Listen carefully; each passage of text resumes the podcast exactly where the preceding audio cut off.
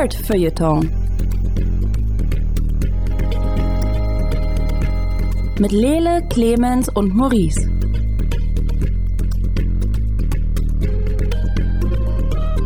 Hallo, herzlich willkommen hier beim 52. Nerd Feuilleton Podcast. Wir sind ein bisschen dünn besetzt, der Lele ist heute leider nicht dabei, aber dafür ist wie immer im Hose Studio Clemens Serbent. Hallo Clemens. Hallo. Äh, mein Name ist Maurice Mathieu und wir werden euch heute wieder durch ein buntes Potpourri durchführen ähm, an na, mehr oder weniger aktueller Popkultur ähm, und vor allem äh, popkulturellen faszinierenden äh, Artefakten, die wir mitgebracht haben. Äh, ich rede zum Beispiel gleich am Anfang ein bisschen über Solar Opposites. Das ist die neue Show von Justin Roiland. Äh, einige bezeichnen sie als Rick and Morty 2.0. Darüber reden wir auf jeden Fall.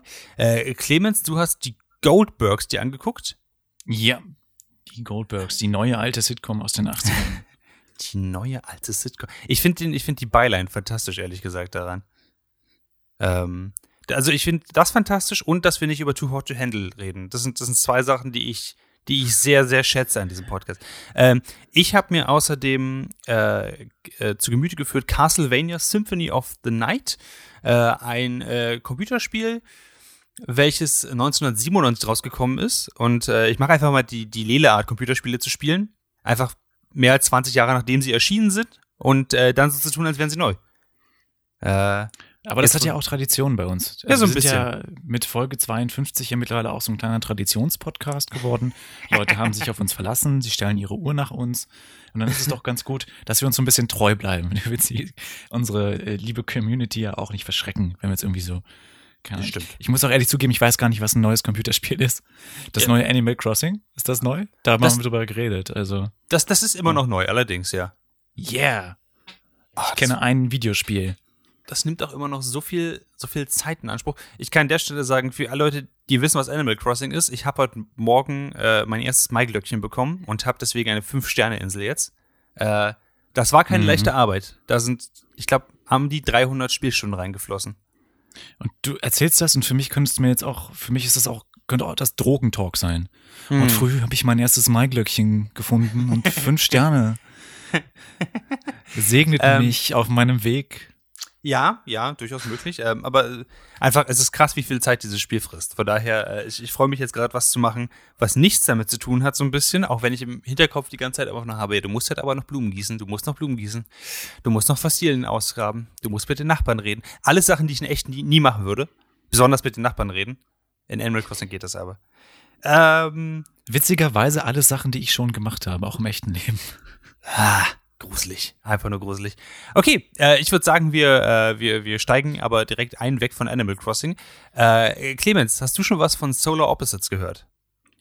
Äh, ja, vor fünf Minuten, als du mir davon erzählt hast. Nein. Vorher noch nie. Ich wusste nicht, dass Justin Roiland äh, eine eigene Serie macht. Äh, ganz ohne Dan Harmon und Fans sind so ein bisschen in zwei Lager eingeteilt. Die einen sagen, cool, mehr von Justin Roiland. Ziemlich geil. Ich mag, wie der Typ denkt. Ich mag den Animationsstil, den er, den er mitbringt. Ähm, weil Solar Opposite sieht ziemlich ähnlich aus, äh, wenn man sich den Rick and Morty Zeichenstil und Animationsstil anguckt. Ähm, und dann gibt es das andere Lager, die sagen, wie kann er es wagen, nicht an Rick and Morty weiterzuarbeiten? Wieso arbeitet der, der Arsch nicht dare 25 Stunden am Tag, acht Tage die Woche an Rick and Morty? Äh, Re, das geht doch nicht.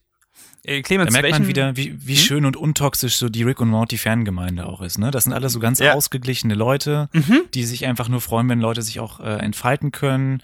Und ähm, denen ist es auch egal, ob da die Soße mal alle ist. Die, ich meine, so, so, Rick and Morty von, Sauce, mir, ja. von mir aus kann der Gute ja machen, was er möchte.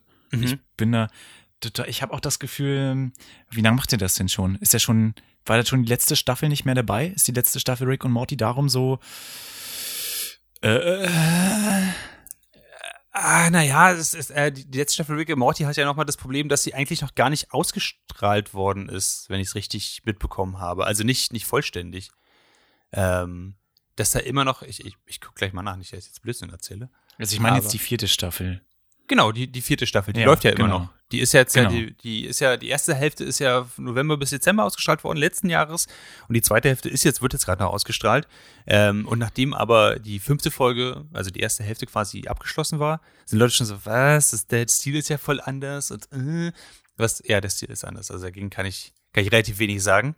Ähm, aber essentiell, was wir jetzt im Mai bekommen haben, sind nicht nur neue Folgen Rick and Morty, die jetzt ausgestrahlt werden, sondern auch acht Folgen von Solar Opposites, ähm, die jetzt auch zeitgleich gekommen sind. Also und, und Justin Roiland arbeitet ja immer noch daran mit. Also der spricht der Rick. Das würde schon auffallen, wenn der nicht mehr dabei wäre. God damn it, Morty. Ho. Ähm, also ich, ich weiß nicht. Ich, ich finde die Fanreaktion extrem merkwürdig. Also Mm, Aber ich finde, ich finde die Fanreaktion extrem merkwürdig, ist ja auch die Logline von Rick und Morty. ja, das stimmt. Ja, Die, die, die Community ist irgendwie extrem seltsam. hm. Und die Serie habe ich immer sehr gefeiert, weshalb ich jetzt auch extrem neugierig auf äh, Solar Opposites. Mhm. Solar Opposites, genau. Ah, Solar, nicht Polar. Ah, I just Ja. got that. Ähm, bin und habe mir auch den Trailer angeguckt und das sah auch witzig aus. Vom Stil her wirklich, ich glaube, das ist das einfach Justin Roilands äh, Zeichenstil vielleicht.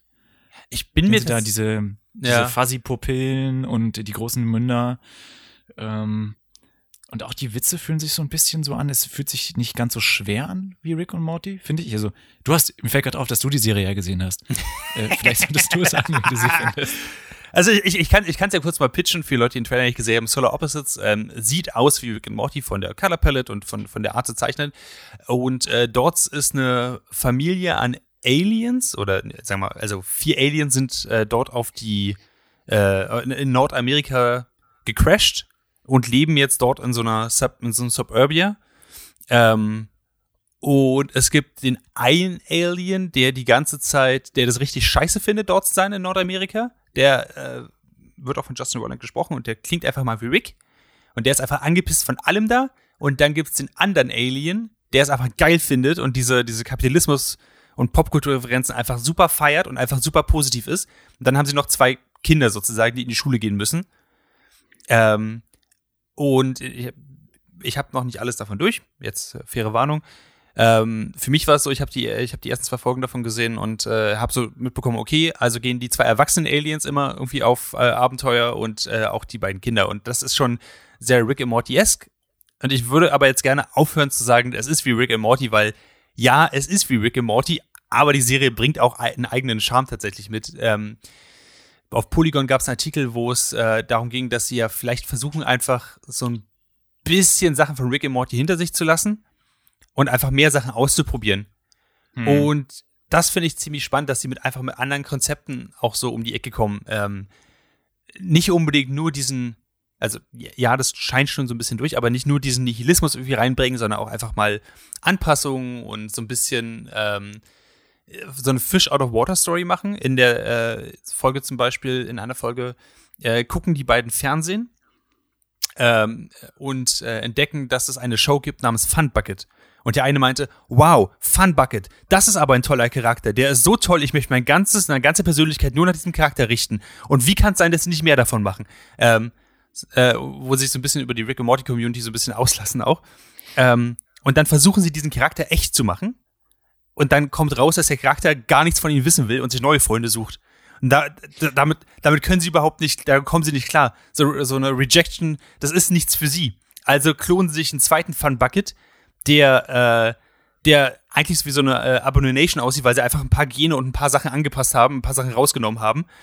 Ähm, der davon aber ihr bester Freund ist und dann verbindet sich das zu so einer Akira-mäßigen Riesenmonster-Figur.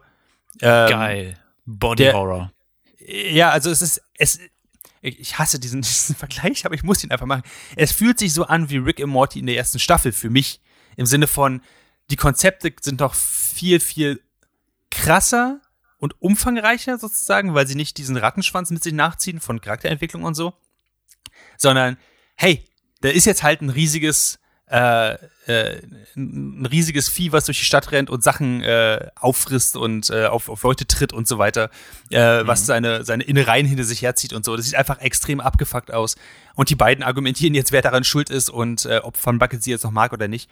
Ähm, und Äh, während das alles passiert, sind die beiden Kinder äh, gerade dabei, sie werden gehänselt in der Schule und äh, der eine von den beiden, äh, von den beiden Aliens hat äh, die Angewohnheit, die Leute einfach zu schrumpfen und in so einen menschlichen Zoo reinzupacken, der super witzig aussieht und super brutal, so, so Mad Max-mäßig. Ähm, und äh, die werden halt äh, die ganze Zeit äh, gebullied und äh, die Antwort darauf ist, dass sie einen von, äh, von denen einfach gefangen nehmen und dann überlegen sie, verdammt, wenn die, wenn es unsere Mitschülerin verschwindet, die sind ja alle hier super äh, bigoted und äh, super racist und haben es eh schon auf uns abgesehen, dann werden die Lehrer einfach noch gemeiner zu uns. Also müssen wir irgendwie dazu kommen, dass wir sie wieder zurückbringen, ohne dass sie uns verpfeift. Ähm, und es endet dann damit, dass sie äh, ihr die Schädeldecke öffnen und anfangen, äh, an ihrem offenen Gehirn rumzuoperieren. Aber das ist super kompliziert, also kippen sie irgendwo einfach eine Cola rauf. Ähm, bis sie, bis sie quasi, äh, bis die Mitschülerin vergisst, wo, wo sie gerade war. Und sie kommentiert, sie kippen quasi immer rauf und dann sagen sie so, also mit Mountain Dew würde es viel schneller gehen. Es ist, es ist so abgefuckt und wirklich böse, aber auch wirklich schön. Und es vermittelt trotzdem familiäre Werte, was eine sehr, sehr weirde Mischung ist tatsächlich. Ähm, Das war so geil, sorry. Also von, ja, dann haben die einen menschlichen Zoo und äh, operieren da am Gehirn rum und sich vermitteln familiäre Werte. yes. Ich, ich bin sold. Also alles, was du gerade gesagt hast, ich gucke auf jeden Fall mal rein. Ähm, Äh, wie viel Zeit sollte ich denn da mitbringen?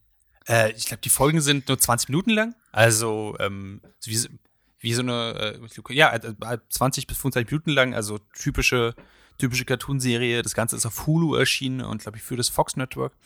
Ähm, und wie gesagt, hier sind acht Folgen draußen äh, äh, rausgekommen, alle auf einmal, irgendwie am 8. Mai, glaube ich.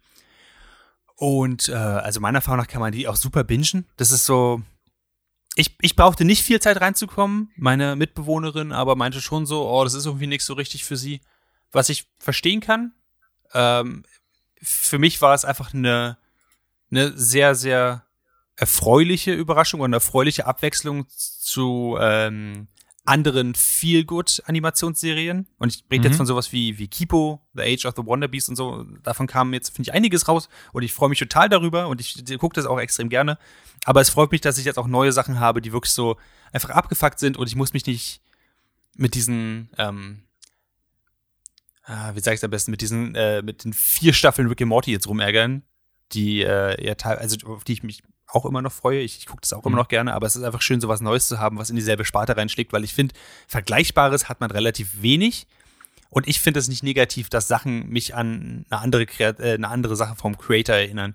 Also, wenn ich Harmon, äh, nicht Harmontown, sondern Harmon Quest gucke und mich an Community erinnert fühle bei einigen dieser Sachen, ist es was Gutes für mich.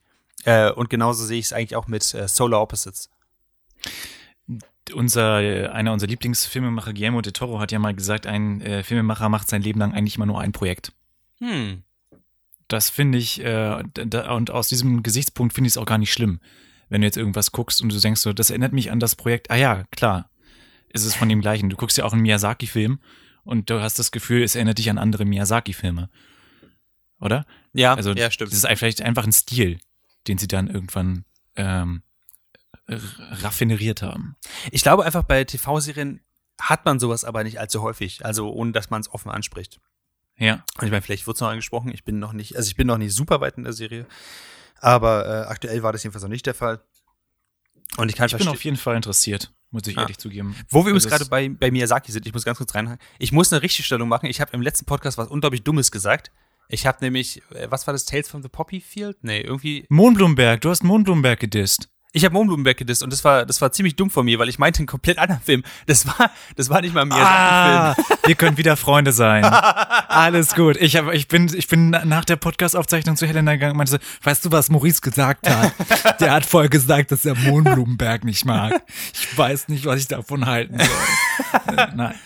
Ähm, nee, ich habe tatsächlich an einen ganz anderen äh, Film gedacht, wo es äh, aber auch um, um äh, wo es nicht auch, wo es halt um, um äh, Mondblumen oder Blumen und so weiter ging, keine Ahnung. Danach kam jedenfalls meine Mitbewohnerin zu mir und meinte, der Clemens hätte dich aber hinweisen müssen, dass du ja richtig Scheiße erzählt hast. Und ich so, hm, stimmt, hätte er. Clemens ist schuld. Das ist gar nicht meine Schuld.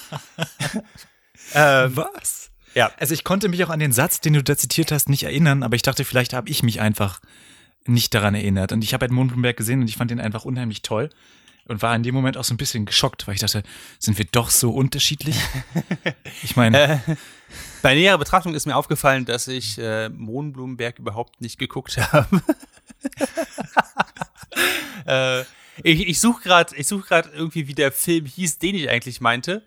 Ähm, vielleicht komme ich vor Ende dieses Podcasts nochmal rauf, dann würde ich es nochmal reinwerfen. Aber äh, nee, äh, Moonberg ist sicherlich cool. Äh, alles in Ordnung. Hört auf, mir den Kopf abzureißen, bitte. äh, genau, kleiner Fauxpas meinerseits. Schnelle Überleitung. Äh, Yay. Die 80er. Wow. Ah, Das waren noch Zeiten. Damals. Als du und ich noch nicht existierten. äh, ja. Ja, äh, so, so in etwa. Ähm, du hast dir eine Serie angeguckt, die hieß, äh, die heißt die Goldbergs. Ähm, Ist schon, also nicht ganz neu, oder? Die ist schon seit ein paar Ist nicht Jahren ganz draußen. neu, genau. 2013 äh, Erstausstrahlung gehabt und ich bin auch nur drüber gestolpert, weil Comedy Central die gerade, also Comedy Central Deutschland, die ins Programm genommen hat. Mhm. Und ich habe immer den Trailer gesehen mit der deutschen Synchro und dachte mir, was ist das für eine dumme Scheiße? Wer denkt denn ernsthaft, dass da irgendwie, also das schien mir erstmal, ich bin ja so ein bisschen 80er satt eigentlich, weil ich das Gefühl habe, das wird gerade in den Medien alles so äh, umgewälzt, ne? Das ging los mit Stranger Things, Mhm. äh, so. Und, und dann hieß es auch, da die neue Sitcom aus den 80ern und denkst, das, was ist das denn für ein blöder Spruch? Also, die kann entweder ist die neue oder die ist aus den 80ern. Und dann habe ich halt mal eine Folge angeguckt und sie ist so lustig, sogar mit der deutschen Synchro, dass ich mir jetzt vorgenommen habe, zu gucken, wo ich die im Original finde, um sie dann zu bingen. Also ganz kurz, es geht einfach nur um Adam. Adam ist, ähm, ich glaube, am Anfang der Geschichte so 10 oder 11 und Adam rennt überall mit seiner VHS-Kamera rum, weil er Filmemacher werden will und ähm, nimmt seine Familie auf. Der Twist ist, dass es Adam Goldberg wirklich gibt und dass das wirklich Geschichten sind, die in seiner Familie so oder so ähnlich in den 80er Jahren passiert sind. Es geht auch immer los mit, es war ein 25. April irgendwann in den 80ern. Und so beginnt dann immer die Folge. Und dann erleben die halt so wirklich äh, recht stereotype 80er Jahre Familienabenteuer. Und die sind alle so ein bisschen, der Vater ist Murray, der ist so ein bisschen behäbig, so ein bisschen dick, er zieht immer die Hose aus, sobald er in der Wohnung angekommen ist und setzt sich dann vor den Fernseher. Macht Sinn. Die Mutter ist Beverly, hat so eine blonde Föhnfrisur und trägt immer Trainingsanzüge. Dann wohnt noch Pops, der Opa bei ihm äh, und seine beiden Geschwister Erika und Barry. Barry ist ein bisschen blöd. Mhm. Äh, Erika ist, glaube ich, die, die schlauste von den Geschwistern und Adam rennt die ganze Zeit mit seiner VHS-Kamera da durch. Äh, und das ist sehr cool aus mehreren Gründen. Zum einen ist es nicht so die klassische Sitcom, ne? das heißt, es, du hast kein Studiopublikum. Ich glaube, davon gehen wir jetzt generell einfach gerade kulturell auch weg. ich glaube nicht, dass das was ist, was sich noch lange halten wird.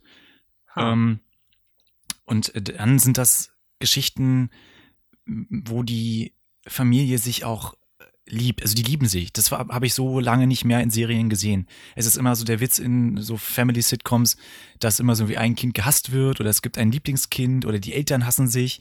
Und die sind aber tatsächlich eine liebevolle Familie, auch wenn sie das äh, manchmal nicht ausdrücken können. Es wird zum Beispiel unheimlich viel geschrien und sie hauen sich auch manchmal. Aber am Das Ende wollte ich des gerade sagen.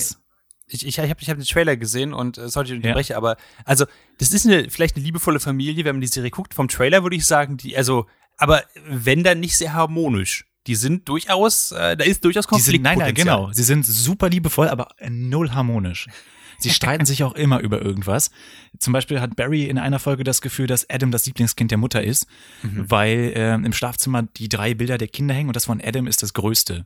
Und sie meinte halt so, das war einfach ein Fehler im Fotolabor. Die haben mir ein zu großes Foto und einen zu großen Rahmen geschickt. Weißt du, wie teuer ist es, das umzutauschen? Und dann sagt Barry, das ist, kann ja jeder sagen. Und dann sagt sie, okay, pass auf, dann bist du jetzt ab, ab jetzt bist du mein Lieblingssohn. Und dann muss Barry eine ganze Folge lang ertragen, das Lieblingskind zu sein. Und am Ende sagt er, boah, das ist ganz schön scheiße, du bist, du bist ganz schön äh, possessive, Mutter. Ich glaube, Adam sollte wieder dein Lieblingskind sein. Geil. Und das gibt auch schon im Trailer diese geile Szene, wie die Mutter einfach ins Bad reinkommt, den Duschvorhang aufreißt und ihnen sagt, Guten Morgen, was willst du zum Frühstück? Und Barry schreit nur, Privatsphäre, Mutter, Privatsphäre. ähm, die Serie ähm, ist ein bisschen unerwartet. Das ist ein Humor, den ich lange nicht gesehen habe. Ich kann gar nicht verstehen, dass wir von der nicht mehr gehört haben äh, bisher, weil 2013, das ist jetzt auch sieben Jahre her. Und die wird jetzt auf Comedy Central Deutschland ausgestrahlt. Das heißt ja, dass keiner der anderen deutschen Sender Mhm. irgendwie Interesse daran hatte. Anscheinend nicht, oder? Also ich habe dass jetzt die auch zum auch- ersten Mal davon. Und die Goldbergs, lass mich mal kurz schauen, haben jetzt auch im Englischen. Was ist denn die Staffelübersicht? Äh, am, se- äh, soweit ich sie sehen kann, 2016 kam die Serie als erste Strahlung auf den Disney Channel in Deutschland. Ah, okay, dann haben die das da vergraben. Ja. Okay, es gibt sieben plus Staffeln. Das Das, heißt, gut. die werden wahrscheinlich noch weiter gedreht. Es ist eine, eine sehr witzige Serie mit ein bisschen Nostalgie, aber nicht so viel, dass du kotzen möchtest. Das ist, glaube ich, ein, eine schmale Gratwanderung. Und ich hatte ein bisschen Angst, dass es so wird wie die 70s Show. Ich weiß nicht, ob du die mal gesehen hast. Nur ein Trailer Die- von. Hat mich nicht wirklich interessiert. Ich finde die auch so mäßig gut. Weil die auch, weil alle Arschlöcher sind in der Serie, musste mal gesagt werden. Also in der 70s Show sind alle furchtbare Arschlöcher und es hat nur einer äh, einen Grund, wo du dir denkst, das ist verständlich, der war am Koreakrieg. So, dass der kaputt ist. Oder Vietnam. Ach, scheiß auf, irgendein Krieg von den Amerikanern. So, er war im Krieg und ist kaputt. Und du denkst du, darum ist er ein Arschloch. Und alle anderen sind aber Teenager und Arschlöcher. Und in der Familie ist das nicht so. Sogar der Opa, der im Zweiten Weltkrieg gekämpft hat, den sie alle Pops nennen, ist ein total netter Kerl. Und du hast regelmäßig einfach so Szenen, der, da kommt zum Beispiel Erika, das ist die Schwester, hat an der Schule einen Typen kennengelernt, der hat einen Pferdeschwanz und ist ein bisschen übergewichtig und hört nur Mucke von Rush. Hm. Und ist eigentlich kein guter Einfluss, weil er äh, Drops verkauft. Drops. Und ähm, Murray, der Vater, ist halt nicht begeistert und sagt so, den darfst du nicht mehr sehen. Und Pop steht halt daneben und denkt sich so, Murray, das wird nicht funktionieren. Also, woher willst du das wissen? Naja, du bist jetzt mein Schwiegersohn und ich habe Beverly auch immer gesagt, schlepp den nicht mit an. Du machst gerade einen großen Erziehungsfehler. Also, äh, Das wäre tatsächlich eine, eine Frage, äh, die, die, die sich mir so ein bisschen aufdrängt. In, inwiefern, ich meine, das ist eine Serie, die auf, auf Events aus den 80ern, also aus, aus tatsächlich so passierten Events aus den 80ern äh, und Filmvorlagen offenbar äh, raus entstanden Mhm. ist. Wie ist die gealtert? Also ist es, gibt es Momente, wo du sagst, ah, das lassen sie jetzt aber unkommentiert dastehen, das, da fühle ich mich mit meinem 2020 Conscious ein bisschen unangenehm berührt. ich warte noch drauf, dass das passiert. Hm. Ist bisher bei allem, was ich gesehen habe, nicht passiert. Ich finde sie recht äh, reflektiert. Cool. Und äh, ja, es geht auch immer ziemlich schnell darum, auch so toxische Verhaltensmuster aufzubrechen. Also der Vater ist zum Beispiel jemand, der überhaupt nicht für Gefühle zu haben ist Mhm. und freundet sich aber irgendwann mit dem Vater der Freundin seines Sohnes an. Und sie haben so eine Männerfreundschaft, die daraus besteht, dass sie zusammen Bier trinken und Fernsehen. Und irgendwann fängt der aber an, der heißt Bill, ähm, über seine Scheidung zu sprechen und fängt an zu weinen. Und Maury distanziert sich dann von ihm und merkt dann aber, dass es ihm damit auch schlecht geht. Und er lernt in der Folge dann, dass es zu einer Freundschaft auch gehört, dass man sich gegenseitig zuhört, wenn es einem schlecht geht. Hm. Und ähm, von dem Zeitpunkt an sind sie sind Bill und Murray, so hießen sie auch wirklich, ein unzertrennbares Team. Und danach ist die Folge halt vorbei und du siehst die Originalaufnahme aus den 80ern von Bill und Murray, wie sie zusammen äh, abhängen und denkst dir so, ah, die gab's wirklich. Also die sind wirklich Freunde gewesen.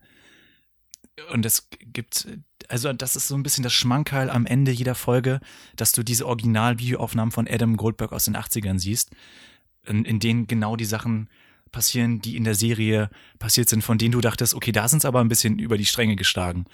Zum Beispiel muss er in einer Folge ein Spanisch-Referat halten, spricht aber kein Spanisch und hat seit zwei Jahren in der Schule Spanisch oder so. Und ähm, setzt das total in den Sand und denkst dir, oh Gott, also ich glaube nicht, dass er das wirklich so in den Sand gesetzt hat. Und dann siehst du Originalaufnahmen, wie er mit zwölf Jahren Spanisch spricht, ähm, in einem Referat und denkst dir, scheiße, wie unangenehm.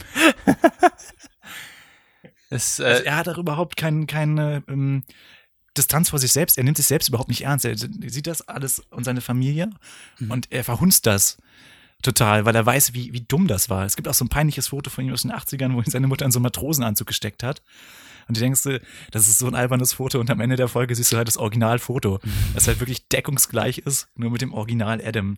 Es ist ähm, total bizarr und aber auch eine total liebevolle Serie. Also ich kann das echt, du merkst, ich bin total hin und weg und ich könnte, glaube ich, noch acht Jahre drüber reden. äh, ähm, das sollten wir auf jeden Fall tun. Ich bin total begeistert davon, dass die Serie an sich auf eine total clevere und auch extrem besondere Art und Weise so ein Gefühl von Authentizität einfach reinbringt, dass du Teil, also das klingt für mich, dass du, dass du Teil davon bist, Teil dieser Familie bist, die Leute kennst und weißt, das ist nicht aus der Schreibfeder, alles aus der Schreibfeder von, von irgendwelchen Leuten entstanden, sondern das ist tatsächlich irgendwie passiert. Und einfach der Fakt, so, so ein bisschen, so ein bisschen, als wenn am Ende von einer, äh, von einer anderen guten Sitcom, also äh, jemand einfach reingekommen, Jonathan Frakes durch das Bild gelaufen wäre. Ja, diese Events sind so passiert im nordamerikanischen Raum. Ähm, genau. ich weiß nicht, wie es dir damit geht. Mir, mir persönlich gibt es irgendwie immer so ein, so ein sehr, sehr ähm, interessiertes Gefühl, weil ich die Sachen sofort ernster nehme. Im Sinne von, Genau, du nimmst es sofort wichtiger. ernster, ne? Ja. Du, also hast du auch oft das Gefühl, also ich auch, wenn du mal Sachen schreibst oder so, dass du denkst, das ist zu over the top, das Hm. glaubt dir keiner. Und das hast du bei der Serie halt auch ganz oft, dass du das siehst und denkst, ja, das habt ihr euch jetzt ausgedacht, das habt ihr euch schön ausgedacht, so ist aber im echten Leben keiner. Hm. Und dann hast du am Ende aber den Videobeweis und denkst du so, das macht's noch mal witziger. Und das macht's auch witziger, weil ich mir die Menschen jetzt noch viel mehr vorstellen kann und auch die Sachen, die die sagen, sind teilweise so over the top. Also Barry soll in einer Folge das Autofahren lernen und Adam geht ihn auf die Nerven und er haut ihn dann ähm, über den Autositz nach hinten auf ihn ein und sein Vater sagt, hör auf beim Fahren Kinder zu schlagen, das ist nur für Fortgeschrittene.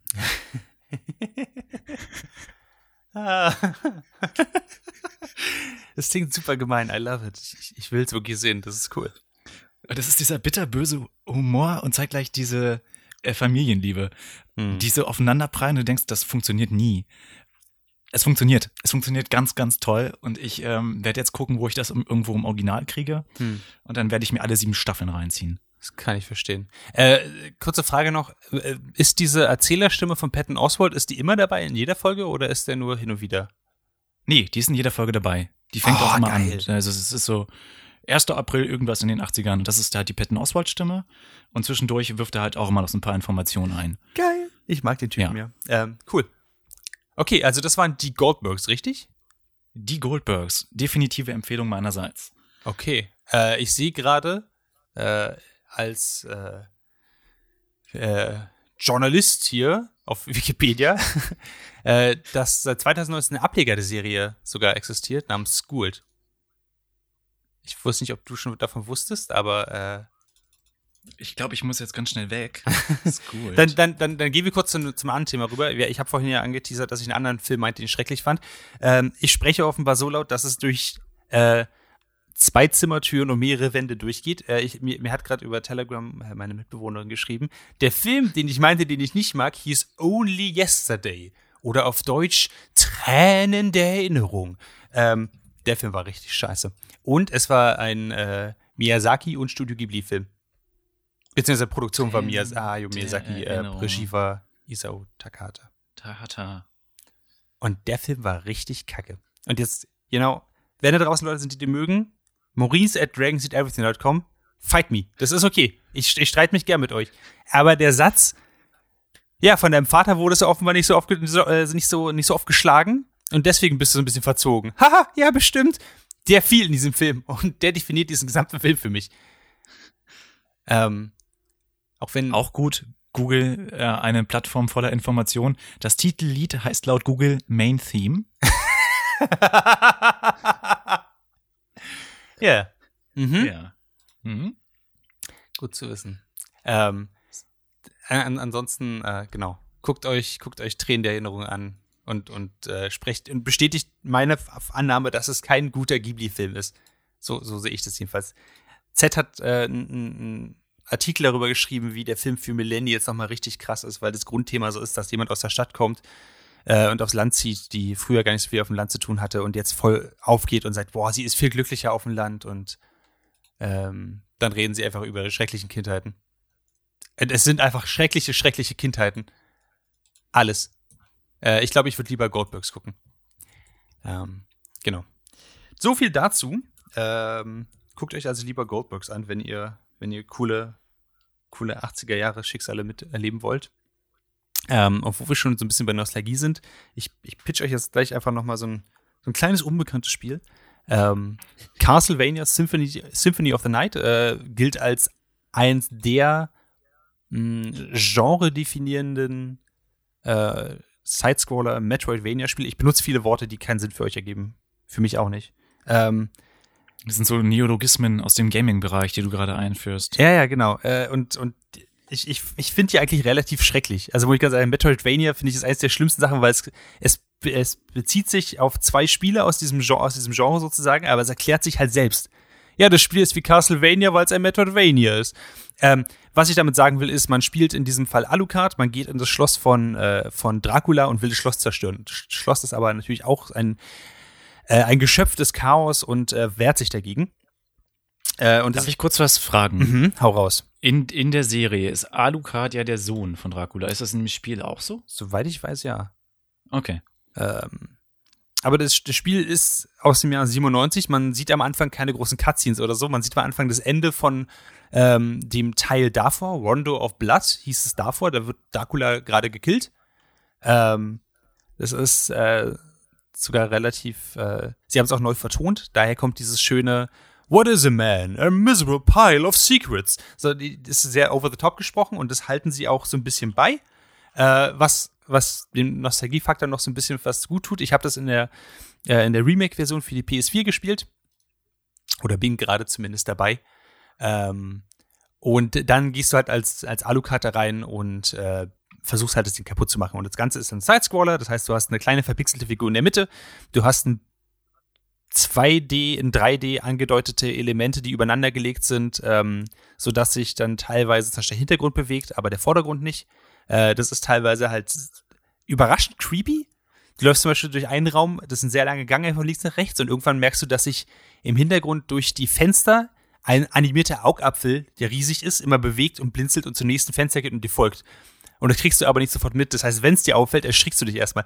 Und das ist ziemlich geil. Das ist interessant, ähm, äh, sowas mitzubekommen. Du sammelst Waffen, du, äh, das ist halt ähm, ein relativ, relativ gutes Sprungsystem, relativ cooles Kampfsystem und so. Aber ist natürlich sehr in die Jahre gekommen. Das Spiel ist eigentlich von 97, ist für die PS1 rausgekommen. Also man, man merkt schon, dass Symphony of the Night halt in die Jahre gekommen ist, aber es ist total spannend und das kann ich nur wirklich allen empfehlen, die so ein bisschen, ähm, die so ein bisschen ähm, mal sich auf Geschichtssuche geben wollen, wie bestimmte Spiele aus heutiger Sicht sich entwickelt haben und welche Game Design Elemente damals als neuartig und experimentell angesehen worden sind und was davon aber mitgenommen worden ist.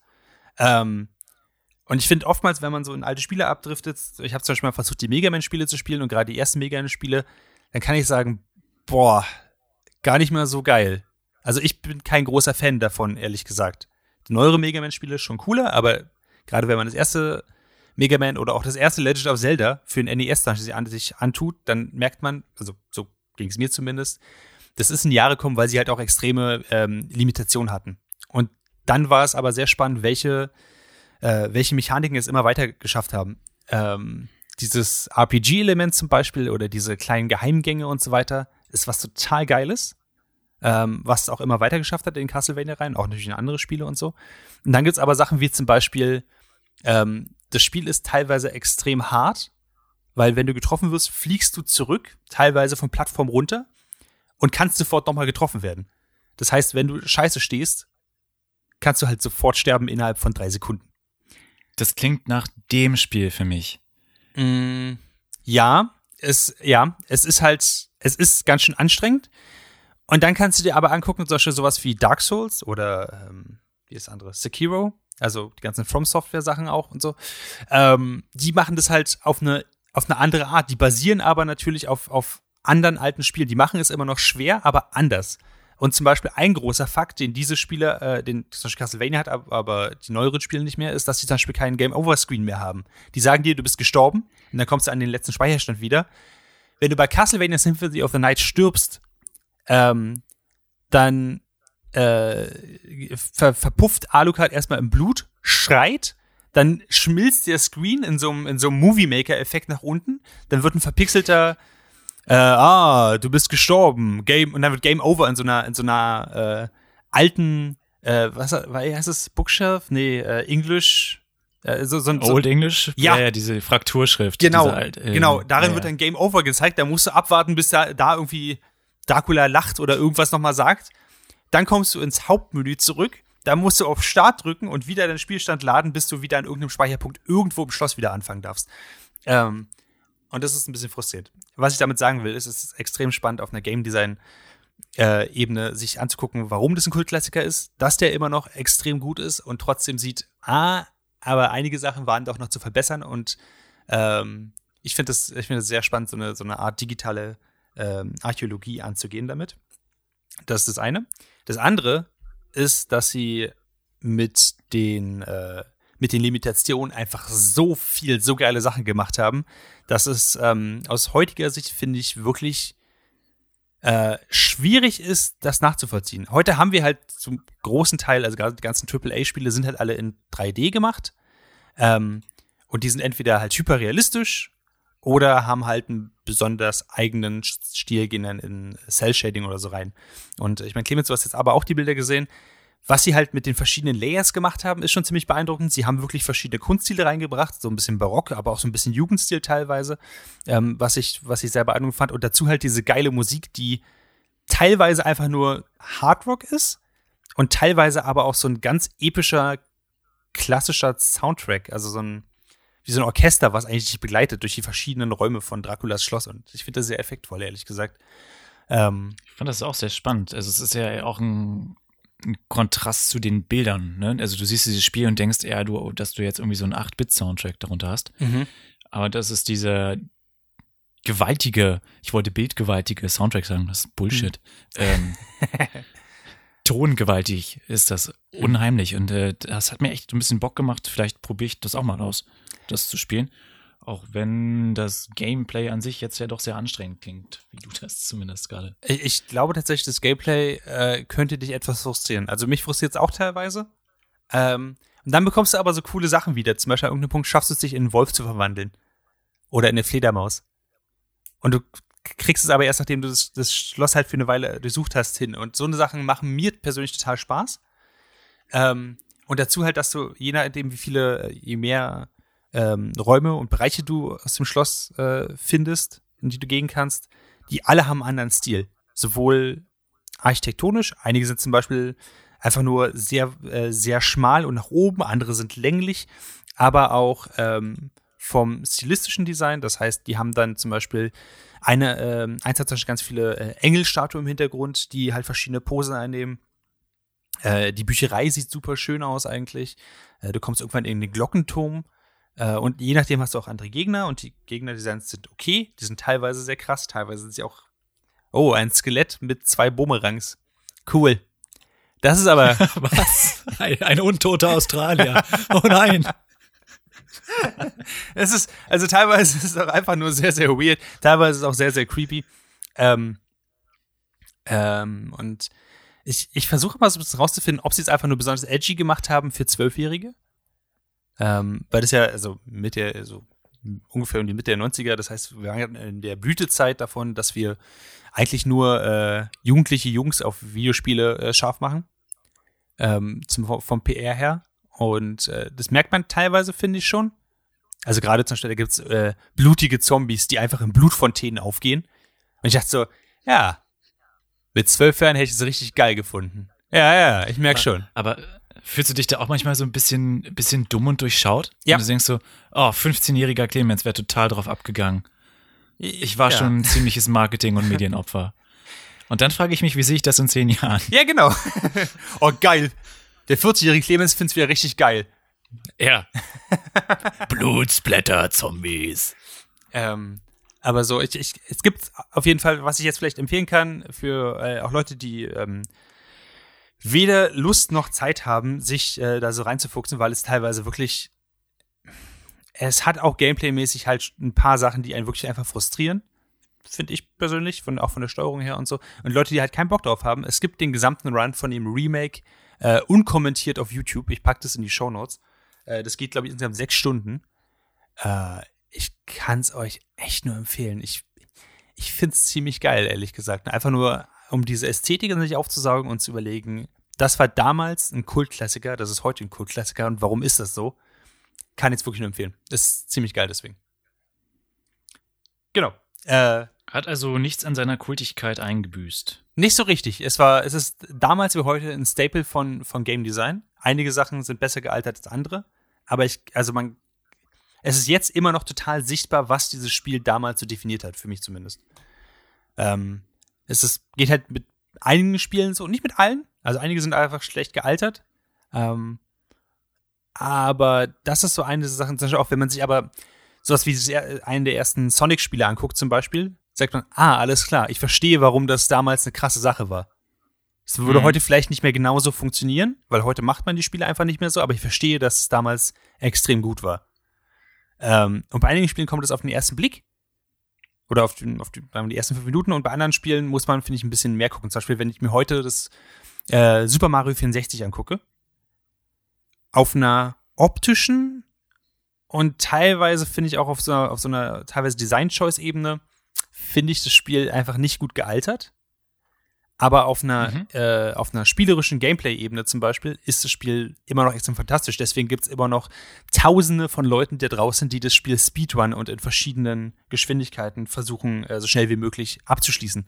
Ähm, weil einfach, weil die Besteuerung so tight ist, weil es einfach so viele interessante Ecken gibt. Ähm, genau das gleiche, was mit dem, was mit dem ersten Doom ist. Warum Leute immer noch versuchen, das zu Speedrun und immer noch versuchen, äh, dieses Spiel zu, zu meistern einfach. Es gibt einfach bestimmte Staples, äh, die da die sich durch die Zeit gezogen haben und äh, warum das immer noch ein Kultklassiker ist. Auch zum Beispiel, äh, dass es für das auch beliebt bei Charity-Events und so weiter immer noch das äh, erste Zelda für NES. Ich habe das vorhin ein bisschen gedisst. Für die damalige Zeit war das natürlich eine krasse Sache. Äh, es ist nur schwieriger heute, sich da reinzudenken. Äh, dass es äh, eine, eine Speedrun-Methode gibt, wo man sich am Anfang in der Höhle nicht das Schwert nimmt. Also dieses typische It's dangerous to go alone, take this. Und er geht einfach ja. wieder raus, ohne das Schwert zu nehmen und äh, versucht den Großteil des Spiels einfach so hinzubekommen. Ähm, sehr witzig. Äh, davon gibt's auch einige Sachen. Ich, ich komme ins Ramblen. Ähm. Du bist gerade, wir haben so eine Truhe aufgemacht und da sind die ganzen Vintage-Games rausgekommen. Du musst jetzt zu jedem noch was sagen. ich wollte nicht den gleichen Fehler machen, den ich, den ich letzten Podcast gemacht habe mit Mohnblumenberg, richtig scheiße. Ich weiß genau, was das ist und ich finde es doof. Deswegen versuche ich jetzt mich irgendwie abzusichern in alle Richtungen. Ähm, Genau, aber äh, vielleicht habt ihr selber auch äh, eigene Favoriten und Co-Klassiker und äh, habt Tipps für mich, was ich das nächste spielen sollte. Äh, ich hätte hab Bock darauf, mit euch darüber zu quatschen. Schreibt mir eine E-Mail an maurice at dragonseateverything.com und dann können wir eine Runde darüber Schreibt ihm, bitte, schreibt ihm unbedingt. Er hat jetzt schon zweimal diese E-Mail-Adresse gesagt. Ich maurice at dragonseateverything.com. bitte redet mit mir. Du kriegst immer nur Rechnungen und Mahnungen, Du musst endlich mal was Positives im Postfach ja, haben. Die lassen mir auch alle weiterleiten an meine Dragon Seed Everything äh, Adresse. Ich hoffe immer, dass Lele mir die bezahlt, aber bisher ist das nicht passiert. Ja, vielleicht demnächst. Ähm, genau.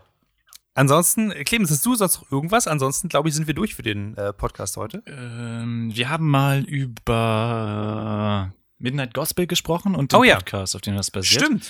Da, die Duncan Trussell Family Hour. Da habe ich mal reingehört. Und ja, was denn du hast da glaube ich auch reingehört. Genau. Da wollte ich einfach mal hören. Ja, ich habe so zwei, drei Folgen gehört mhm. und ich muss sagen, es ist immer sehr interessant, aber auch sehr langatmig. Also ich finde das ganze Thema, er beschäftigt sich ja viel mit Meditation, Spiritualität, äh, Drogen und so weiter. Sehr viel über Drogen, ja. Sehr viel über Drogen. Also, also ich habe die, die erste Folge, die ich gehört habe, war mit dem, äh, da hat er mit Dan Harmon darüber geschnackt. Ähm, genau, die habe ich auch gehört. Die hat mir, die hat mir extrem gut gefallen. Sie haben über Vampirkostüme sich unterhalten und äh, wie man Masken abnehmen soll oder nicht abnehmen soll. Und zwar ist es äh, sehr abgefuckt. Das ist ein Podcast, der auch immer so an die zwei Stunden geht oder so oder sogar länger. Ähm, und das ist, glaube ich, die größte Schwäche weil ich ähm, das ganz schön heftig finde. Ich, also die Gäste sind immer super interessant und sie reden immer über ganz interessante Sachen, aber ich finde, die Themen füllen die zwei Stunden nicht gut. Teils, teils, oder? Also, ähm, ich fand's, ich find's das, vielleicht nochmal vorher anfangen, für Leute, die nicht wissen, was Midnight Gospel ist, guckt auf Netflix, das ist eine extrem geile Animationsserie, wo echte Podcasts weiterverwertet werden, um ähm, einen Cartoon draus zu basteln. Und äh, The Duncan Trussell Family Hour ist das, worauf das Ganze basiert. Der Typ beschäftigt sich sehr viel mit äh, Spirit äh, Spiritualität, Duncan Trussell, und hat halt immer geile Gäste. Ähm, und Clemens, du sagst jetzt, die, die Zeit ist dir zu lange und die Themen füllen das nicht so richtig. Und ich würde auf der anderen Seite sagen, ja, aber wenn sie es nicht schaffen würden, oder wenn, wenn sie nicht die Zeit hätten, einfach eine Metapher über eineinhalb Stunden hin und her zu prügeln und immer wieder vorzuholen und so, wäre das aber auch nicht so geil, wie, wie es halt ist. Also, dann würde es auch nicht den, den Zweck erfüllen, den es eigentlich erfüllt. Würde ich jetzt sagen. Gleichzeitig finde ich auch nicht die Zeit dafür, das alles zu hören. Aha. ja, okay, da hast du mich vielleicht. Also er hat ja wirklich interessante Gäste da. Neben Dan Harmon habe ich auch die Folge mit Rob Schraub gehört. Ich weiß nicht, ob dir das ein Begriff ist. Nee. Das ist halt auch ein, wie sagt man, ein Buddy von Dan Harmon, mhm. der mit Dan Harmon zusammen nach äh, Hollywood gegangen ist, als die beiden angefangen haben. Und der hat zum Beispiel das Sarah Silverman-Programm gemacht Mhm. und hat auch bei Community einige Folgen äh, Regie geführt. Unter anderem, ich glaube, The Floor is Lava hat er gemacht. Hm. Okay. Korrigiert mich, wenn's, aber er, Rob Shop hat da auch einige, einige Folgen gemacht und Monster House und ähm, Scott the Disposable Assassin, das ist so eine Comicbuchreihe, hat er gemacht. Äh, Und mit dem hat er sich halt zwei Stunden lang auch über äh, Horrorfilme unterhalten, weil der nach Hollywood gekommen ist und sagt, gesagt hat, ich will nur B-Horrorfilme machen. Und hat halt gemerkt, dass er dafür nicht nach Hollywood hätte gehen müssen. er hat, er hat hier ähm, Portuguese Gremlins hat er gemacht. Okay, ich sag mir immer noch nichts, aber. Das ist so ein, so ein Film, den guckt Arbeit. Ah, okay. Und ähm, ja, müsst ihr mal bei, bei YouTube eingeben, Portuguese Gremlins. Also er macht sehr, sehr trashige ähm, Horrorsachen und Comedy-Sachen und hat dann halt über seine Erfahrungen erzählt, wie das für ihn war, als er nach Hollywood gekommen ist, als äh, quasi grün hinter den Ohren und eigentlich nur mit dem Bedürfnis, äh, äh, Twilight Zone oder Tales from the Crypt zu machen. Aber die Industrie gibt das gar nicht her. Ah. Und äh, dann hat er für sich halt Schritt für Schritt ähm, erforscht, wie er wieder zurückgehen muss, um glücklich zu werden und das so zu machen, wie er sich das vorstellt. Und das alles in Hollywood. Und das ist natürlich auch unheimlich interessant, weil es in dem Podcast ja viel um so Lebensglück geht und wie man da hinkommt Mhm. und wie du deine eigene Wahrheit findest, vielleicht sogar. Hm. So, so äh, Hare Krishna sektenmäßig, wie das jetzt klingt, aber es, darum geht's, glaube ich, ganz viel. Ähm, leider verrennen sie sich damit oft, meiner Meinung nach. Also das ist halt für zwei Stunden, ich habe halt nach ähm, 45 Minuten gerafft, warum das für ihn so hart war. Aber sie sprechen da noch zwei Stunden darüber. Ähm, ja, gebe ich dir teilweise recht. Ich habe nur eine Folge gehört, ich bin mir sicher, ob, also ich habe die anderen Sachen angehört und dann habe ich nach einer Viertelstunde oder zwei Stunden gesagt, okay, ich glaube, ich habe genug für heute. Ähm, ich ich finde es am besten, den sich einzuteilen. Ich habe, glaube ich, den Harmon-Podcast, habe ich, glaube ich, in fünf Teilen gehört. Und das war angenehm. Äh, aufgrund der Tatsache, dass ich immer vergessen habe, worüber sie am Tag davor geredet haben, war es für mich immer relativ neu. Äh, Ich glaube auch, dass Midnight Gospel darum so gut ist, weil sie es einfach zusammengeschnitten haben, was in einer Folge passiert. Ja, das mag sein, aber deswegen überlastet es halt auch so ein bisschen das System, habe ich das Gefühl. Ähm, aber ich, ich fand's, ich fand's zum Beispiel sehr witzig, dass an irgendeinem Punkt halt halt, äh, hat halt Duncan, äh, Dan gefragt, sag mal, ist eigentlich okay, wenn wir jetzt noch weiterreden? Er so, ja klar, es ist halb eins Uhr morgens, wo soll ich sonst sein? Was soll ich denn zu Hause? An Rick and Morty weiterarbeiten? Nee. das fand ich, das fand ich sehr witzig. Ähm, ich, ich, ich bin tatsächlich durchaus ein Freund von, von dieser Podcast-Länge, aber äh, es schreckt mich ja durchaus auch ab. Ich glaube, die beste Art, damit umzugehen, ist halt nicht das Gefühl zu haben, du musst die Folge zu Ende hören, um zu verstehen, worum es geht. Weil es halt ungeskriptet ist, weil die halt auch sich in Metaphern verrennen, die sie on the spot einfach jetzt raufmachen. Ähm, ich, ich weiß nicht, ob dem Podcast nicht was verloren gehen würde, wenn es mehr geskriptet wäre. Mhm. Ich muss auch zugeben, dass es schon einer der besten, ähm, jetzt ganz doof, Laber-Podcasts ist, die es so gibt. Definitiv. Es ist, ist ja kein, ähm, sie haben ja kein festes Thema, ne? Er lädt sich ja immer nur eine Person ein Mhm. und dann, dann sprechen sie halt einfach. Und ähm, dafür ist es immer noch einer der besten, die ich je gehört habe. Ja, das sehe ich auch so. Das ist, äh, ist für mich ex extrem. Ähm, es zeigt, was das Genre einfach kann, wenn es Leute sind, die einfach charismatisch sind und, und wissen, wie man so eine Konversation trägt. Ähm, ich habe gerade auf dem deutschen Raum eine Menge Laber-Podcasts äh, gehört. Ich diesen Podcast möglicherweise sogar dazu zählen. Ähm, und ich finde es interessant, wie äh, was möglich ist mit, na, sagen wir, wenig Vorbereitung, aber einfach eine Menge Vorwissen. Das, das, Mhm. Und das mache ich als, als äh, Medium, als Genre-Definition eigentlich ganz gerne. Ähm, es ist auf jeden Fall was, wa- was irgendwie seinesgleichen sucht. Ich habe nichts gefunden, was, äh, was genauso unaufdringlich ist mit den, sie haben ja durchaus hohe Konzepte von Magie und Spiritualität und hast nicht gesehen da drin. Ähm, und es sind trotzdem nicht so, hey, das musst du machen, weil ansonsten bist du ein Schaf und äh, das ist sonst voll doof und äh, du musst schon im Mondlicht tanzen, ansonsten macht das gar keinen Sinn. Ah, stimmt. Sie reden zwar über sowas, aber nie von oben herab Nie. und auch nie exklusiv. Nee. Sondern du gehst am Ende raus und denkst, vielleicht google ich das jetzt mal, be- besch- beschäftige mich kurz damit, aber auch nicht aus so einem äh, Schuldgefühl heraus, sondern Mhm. einfach, weil du denkst, die sind alle so down to earth mit ihren Erfahrungen. Und ich habe auch, Stimmt. ich hab auch das Gefühl, dass die Gespräche aber auch wenn wir es nicht merken, aktiv dahin geleitet werden, dass die halt eine bestimmte Stimmung haben, dass es eben nicht sowas ist, dass die Leute sagen, ja, und äh, dann habe ich den Einwahn-Gott für mich gefunden und jeder, der das nicht gefunden hat, ist äh, doof oder äh, geht mal auf die Seite und so. Sondern sie reden einfach darüber, ey, ich hatte eine schwere Zeit, ich habe das und das gemacht, die und die Erkenntnisse ge gefunden und dann sagt meistens Dankel, ja, genauso habe ich das auch äh, für mich äh, gefunden. Und äh, vielleicht ist einfach sehr, sehr clevere Werbung, aber dann funktioniert sie auf jeden Fall. Und äh, das finde ich sehr beeindruckend, weil ansonsten schreckt mich schreckt es mich eigentlich ab, ungefiltert äh, dieses Thema aufbereit, äh, aufbereitet zu bekommen, weil es mir zu sehr in diesen esoterischen Mambo-Jumbo-Gedanken reingeht. Ich glaube, das ist der Fachbegriff dafür. Mambo-Jumbo? Ja, ich glaube schon. Das ist eindeutig esoterischer Mambo-Jumbo und äh, Selbstverbesserungsgedöns. Nenne ich das auch immer noch. ja, genau. Ja. Äh, und das macht dieser Podcast halt nicht, obwohl er sich zwei bis drei Stunden am Stück nur mit so einem Thema äh, auseinandersetzt. Genau. Apropos Podcastlänge. Aber Podcastlänge, äh, habt ihr auch den einen großen äh, Supergott für euch gefunden, dann schreibt doch an info at dragonseedeverything.com und abonniert diesen Podcast und gebt abonniert uns ihn. fünf Sterne auf iTunes und lasst uns eine Bewertung da, wer euer Lieblingsgott ist. Ähm, ich glaube, meiner ist Glykon. Glykon. Äh, ja. Snake-Gott Glykon. Stimmt, das hatte ich mir vergessen. Äh, Ansonsten, äh, wir hören uns auf jeden Fall in zwei Wochen wieder hier auf dragonseedeverything.com. Dort könnt ihr die neue Folge dann vom Nerd Future Podcast auf jeden Fall ähm, euch anhören. Äh, nächste Woche sind wir sonst wieder bei Alex Berlin im Radio beim Ninja Pirate Broadcast zu hören. Schaltet auch da gerne ein. Wenn ihr den Clemens äh, stalken wollt auf Twitter, dann ist er da at Clemens Serbent. Ich habe es geschafft, äh, dank Maurice Hilfe auch, das, das umzustellen. Sein Twitter-Handle zu ändern, ist gar nicht so, so leicht. Ich wollte gerade sagen, gar aber nicht so schwer, aber okay, ja, ja. Auch gar nicht so schwer, gar nicht so leicht. Man muss einfach nur. Ist egal. Also probier's doch einfach mal aus, genau.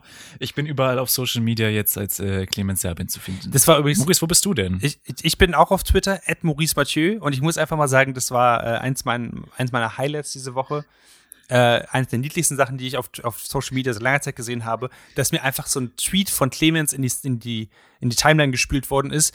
Hallo, wie ändere ich denn meinen Twitter-Account-Namen? Also dieses Ad Clemens noch irgendwas.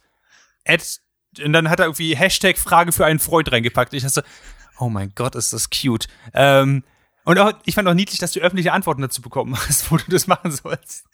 Ja, ich habe keine große Community auf Twitter, aber die Leute, die mir folgen, sind super süß und hilfreich. Also, weil das Geile ist, du hättest es ja genau so mit weniger Grammatik in Google eintippen können und hättest mindestens genauso eine gute Antwort rausbekommen. Aber nein, du wolltest dazu noch Hallo schreiben und Hashtags dazu benutzen. ja.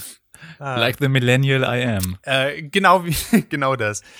Ähm, Genau, in diesem Sinne, habt ein wunderschönes Wochenende. Vielen, vielen Dank fürs Zuhören. Ähm, das nächste Mal ist vielleicht auch der Lele wieder hier. Wollte ich gerade sagen, genau. Der wird beim nächsten Mal hoffentlich wieder hier mit am Start sein und äh, auch wenn der jetzt ein Sellout geworden ist.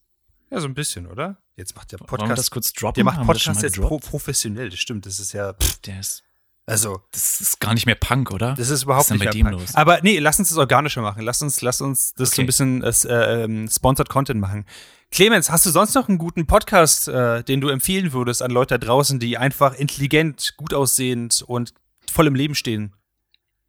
Also als Mensch von Welt im 21. Jahrhundert würde ich jedem empfehlen, den Kulturgut-Podcast zu hören. Das hat jetzt auch nichts damit zu tun, dass unser guter Freund und Kompagnon Lele Lukas den produziert. Kulturgut? Mensch. Kulturgut. Das ist aber mhm. nicht nur ein toller Name, der verspricht bestimmt auch tolle Inhalte, aber was kann ich denn erwarten von Kulturgut, dem Podcast von dem Dussmann Kulturkaufhaus? Ähm, angeblich nimmt uns Lede Lukas wöchentlich auf eine bunte Reise durch die Kulturwelt mit. Wir erhalten Einblicke in das Berliner Kulturgeschehen. Ich habe jetzt so oft Kultur gesagt. Neuerscheinungen äh, im Bereich von Literatur. Und ähm, Lele wird mit Experten Autorinnen, Musikerinnen und spannenden Kulturpersönlichkeiten sprechen. Also ich denke mal, das ist äh, Lele at its, at its best quasi mit dem Interviewen wieder. Das kann er ja ganz toll. Genau. Also tauchen wir gemeinsam mit Lele und seinen Gästen in die Welt von Literatur, Musik, Film und Kunst ein. Das klingt verdächtig nach unserem Podcast. Äh, verdächtig und äh, für Leute, die äh, ein sehr niedliches Bild von Lele sehen wollen, geht mal auf die Seite kulturkaufhaus.de und sucht dann Ja, ist Kultur süß, oder? Da ist so ein ganz niedliches Lele vom Lele in seinem, in seinem Lieblingspulli. Ich find's fantastisch. Ähm, zusätzlich lässt er, steht daneben gerade die, die, die Biografie, zusätzlich lässt er sich mit guten Freunden im Podcast über Nerdkram aus. Das sind wir, Clemens! Wir sind auf oh, der pass auf, und ich glaube, Hä? du kannst das Wort Podcast anklicken und du kommst auf dragonseateverything.com. Ich raste aus. Wir, Wir haben es geschafft, also Lele hat es geschafft, aber ich, ich muss sofort meine Mama anrufen, dass ich jetzt auf der offiziellen äh, Kulturkaufhaus-Seite verlinkt bin. ist unglaublich. Wir sind quasi Fame by Proxy. Ja, genau. Äh, deswegen, die zweite Folge, äh, die er rausgebracht hat, gerade eben, heißt äh, Geisterkapitalismus und der Untergang der Menschheit. Und mit diesen wonnigen, lustigen Worten möchten wir uns euch jetzt entlassen. Ich empfehle euch wirklich, ähm, sucht ihn auf Spotify und äh, iTunes, wo die noch alle drauf sind. Äh, auf jeden Fall der Kulturgut-Podcast äh, von, äh, von Dussmann. Ähm, ich wünsche euch ganz viel Spaß dabei. Und ansonsten, äh, ich habe so viele Leute jetzt anzurufen. Also ich, ich glaube, wir müssen den Podcast hier beenden, Clemens. Ja, lass uns Schluss machen. Ich muss auch ganz vielen Leuten auf den Sack gehen damit. genau. In diesem Sinne, äh, bis in zwei Wochen. Tschüss. Macht's gut.